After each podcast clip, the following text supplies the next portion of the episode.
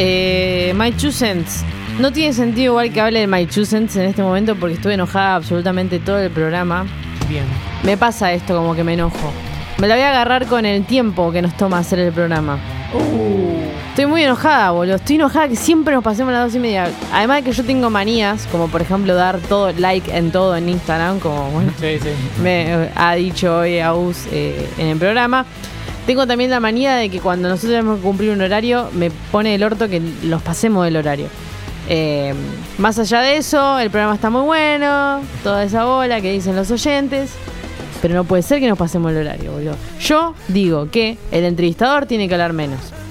Eh, o sea, el entrevistador no, pe- perdón, el entrevistado. Tienes razón. El entrevistado tiene que tener un cronómetro que le decimos un minuto y medio por pregunta.